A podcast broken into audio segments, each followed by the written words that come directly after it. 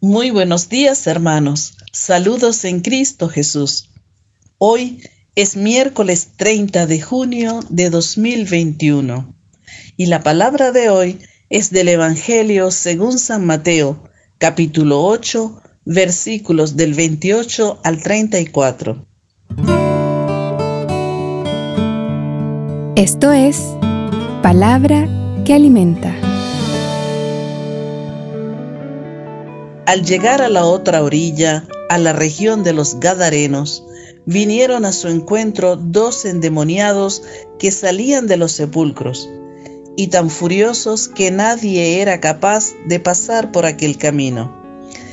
Y se pusieron a gritar, ¿qué tenemos nosotros contigo, Hijo de Dios? ¿Has venido aquí para atormentarnos antes de tiempo? Había allí a cierta distancia una gran piara de puercos paciendo, y le suplicaban los demonios, si nos echas, mándanos a esa piara de puercos. Él les dijo, id. Saliendo ellos, se fueron a los puercos, y de pronto toda la piara se arrojó al mar precipicio abajo, y perecieron en las aguas. Los porqueros huyeron y al llegar a la ciudad lo contaron todo, y también lo de los endemoniados. Y he aquí que toda la ciudad salió al encuentro de Jesús, y viéndole le rogaron que se retirase de su término. Palabra del Señor. Gloria a ti, Señor Jesús. Reflexión. En la palabra de hoy vemos un pasaje sorprendente de la acción de Jesucristo sobre los demonios y de cómo reaccionan las personas ante tal acto. En este Evangelio queremos destacar tres momentos muy significativos y que ayudarán a nuestra reflexión. En primer lugar, acontece que Jesús se va a la orilla este del lago de Tiberíades, a una localidad llamada Gerasa, región de la Arabia, en la que antiguamente se asentó la tribu de Manasés. Desde los sepulcros de un cementerio le salen dos endemoniados a su encuentro. Eran dos hombres conocidos por el pueblo, al cual los demonios le sometían, y se dice que eran muy furiosos y atacaban al que pasara por el lugar. Estos endemoniados en los sepulcros fuera de la ciudad son signo de los que se mantienen apartados de la iglesia y prefieren permanecer en sus pasiones humanas y morir con sus pecados. Estos endemoniados se le presentan a Jesús tomando la iniciativa y le increpan diciéndole, ¿qué tenemos nosotros contigo, Hijo de Dios vivo? Acá vemos como los mismos demonios que poseen a estos dos hombres reconocen y creen en su existencia en esta tierra y ven su poder y divinidad y cómo estando derrotados ante su presencia, le piden que si les va a echar fuera de esos hombres, les permitan entrar en una piara de puercos, cosa que sucede.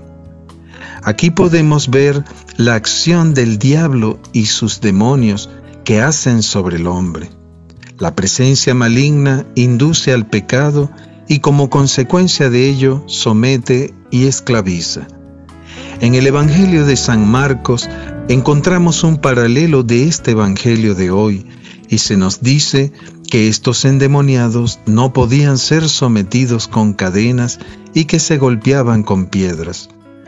Todo esto refleja el sometimiento que una persona experimenta cuando está bajo la influencia del mal.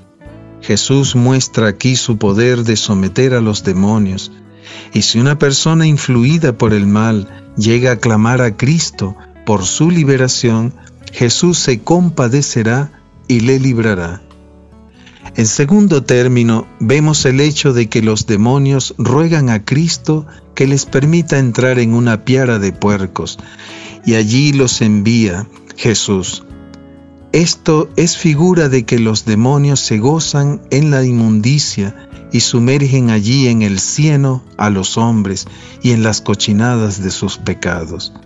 Dice San Jerónimo, comentando este pasaje, que los demonios no piden ser arrojados en un rebaño de bueyes o de corderos, que son animales que se consagran al sacrificio en el templo, sino eligen lo repugnante de la época que disgustaba a los judíos, como son los puercos.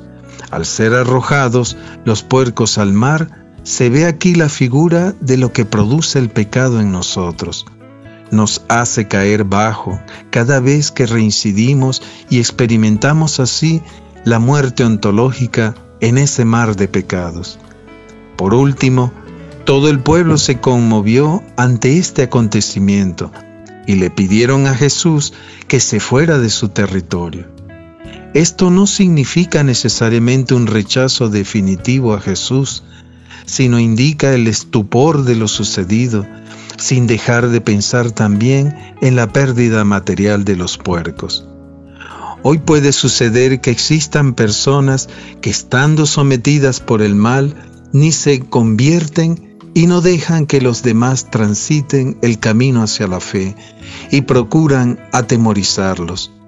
Los demonios saben que hay un tiempo en que serán atormentados, por eso la palabra de hoy ha de movernos a confiar en el poder de Jesucristo para arrojar de nosotros todo mal.